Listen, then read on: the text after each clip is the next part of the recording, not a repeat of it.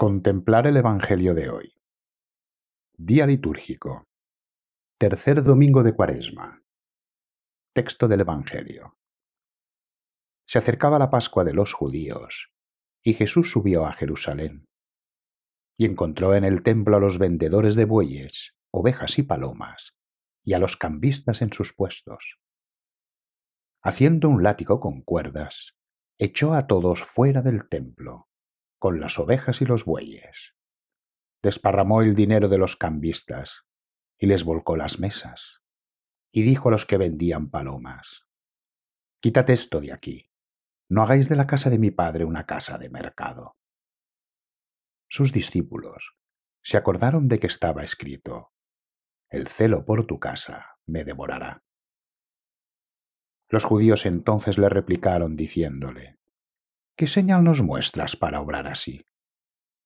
Jesús les respondió, Destruid este santuario, y en tres días lo levantaré. Los judíos le contestaron, Cuarenta y seis años se han tardado en construir este santuario, y tú lo vas a levantar en tres días. Pero él hablaba del santuario de su cuerpo. Cuando resucitó pues entre los muertos, se acordaron sus discípulos de que había dicho eso, y creyeron en la escritura y en las palabras que había dicho Jesús. Mientras estuvo en Jerusalén por la fiesta de la Pascua, creyeron muchos en su nombre al ver las señales que realizaba. Pero Jesús no se confiaba a ellos porque los conocía a todos y no tenía necesidad de que se le diera testimonio acerca de los hombres, pues él conocía lo que hay en el hombre. Comentario. Reverendo don Luis Rabantós, Tarragona, España. No hagáis de la casa de mi padre una casa de mercado. Hoy, cercana ya la Pascua, ha sucedido un hecho insólito en el templo. Jesús ha echado del templo el ganado de los mercaderes ha volcado las mesas de los cambistas y ha dicho a los vendedores de palomas, Quitad esto de aquí, no hagáis de la casa de mi padre una casa de mercado. Y mientras los becerros y los carneros corrían por la explanada, los discípulos han descubierto una nueva faceta del alma de Jesús. El celo por la casa de su Padre, el celo por el templo de Dios. El templo de Dios convertido en un mercado, ¡Qué barbaridad! Debió comenzar por poca cosa. Algún rabadán que subía a vender un cordero, una ancianita que quería ganar algunas monedas vendiendo pichones, y la bola fue creciendo. Tanto que el autor del Cantar de los Cantares clamaba, Cazadnos las raposas, las pequeñas raposas que devastan las viñas. Pero, ¿quién hacía caso de ello?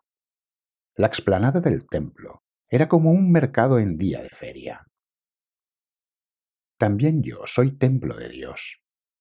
Si no vigilo las pequeñas raposas, el orgullo, la pereza, la gula, la envidia, la tacañería, tantos disfraces del egoísmo, se escurren por dentro y los tropean todo. Por esto, el Señor nos pone en alerta. Lo que os digo vosotros, lo digo a todos, velad. Velemos, para que la desidia no invada la conciencia. Benedicto XVI escribió, La incapacidad de reconocer la culpa es la forma más peligrosa imaginable de embotamiento espiritual, porque hace a las personas incapaces de mejorar. Velar. Intento hacerlo cada noche.